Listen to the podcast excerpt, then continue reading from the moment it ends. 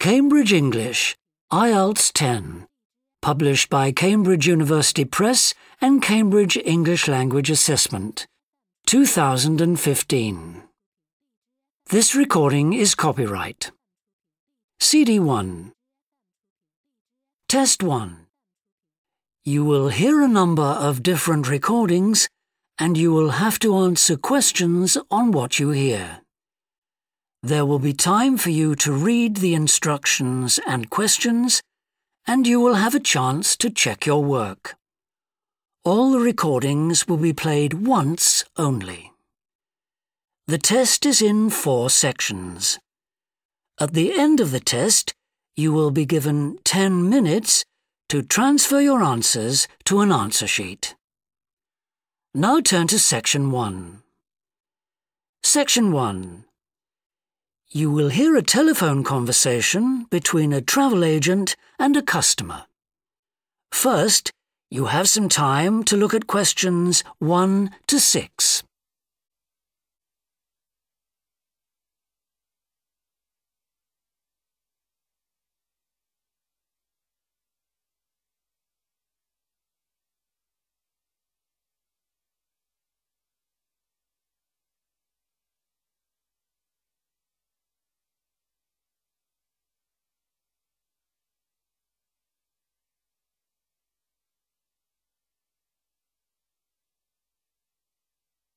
You will see that there is an example that has been done for you.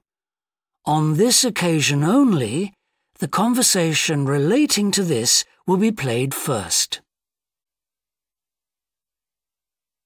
Good morning, World Tours. My name is Jamie. How can I help you? Good morning.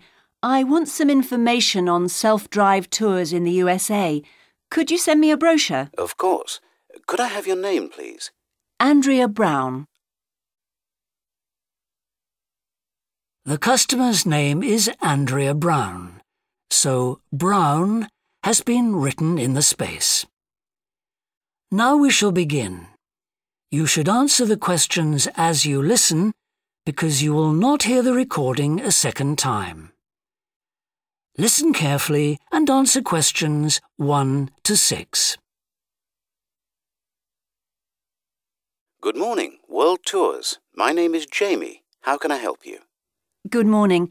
I want some information on self-drive tours in the USA. Could you send me a brochure? Of course. Could I have your name, please? Andrea Brown. Thank you. And your address? 24 Ardleigh Road. Can you spell that? A-R-D-L-E-I-G-H Road. Postcode? BH5 2OP. Thanks. And can I have your phone number? Is a mobile all right? Fine. It's 07786 643 091. Thank you. And can I ask you where you heard about World Tours? From a friend, or did you see an advert somewhere? No, I read about you in the newspaper.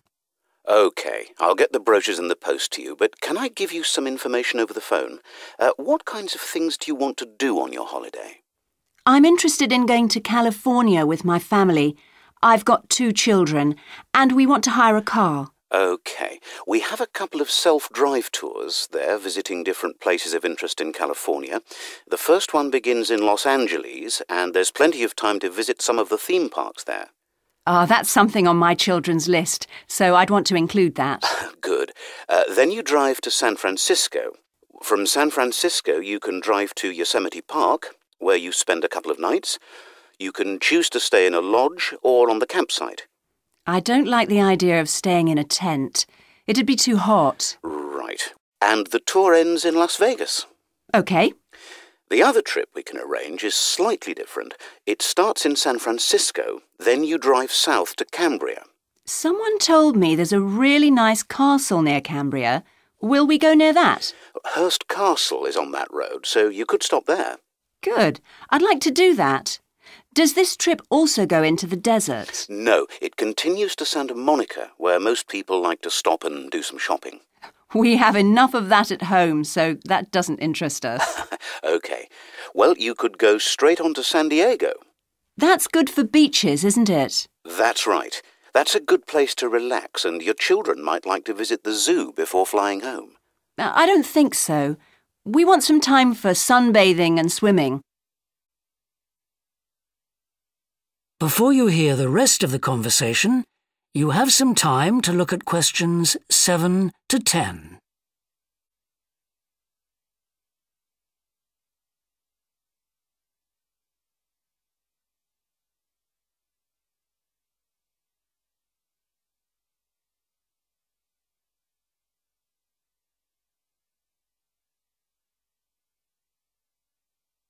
Now listen and answer questions 7 to 10.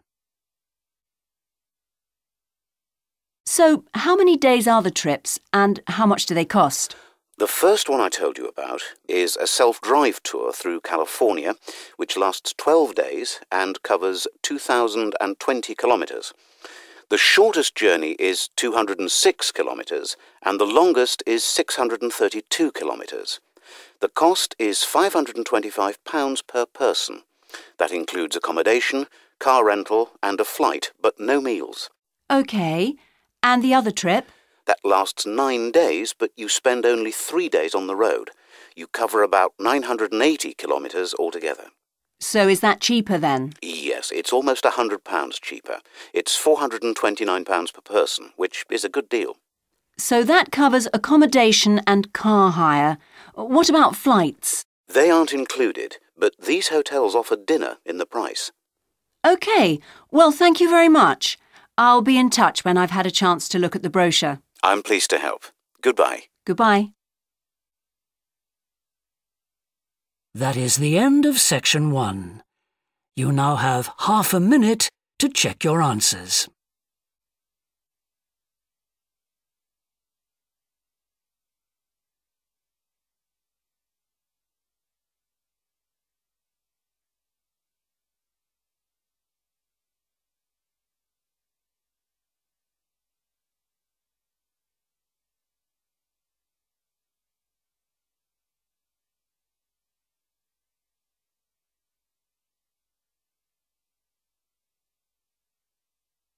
Now turn to section 2.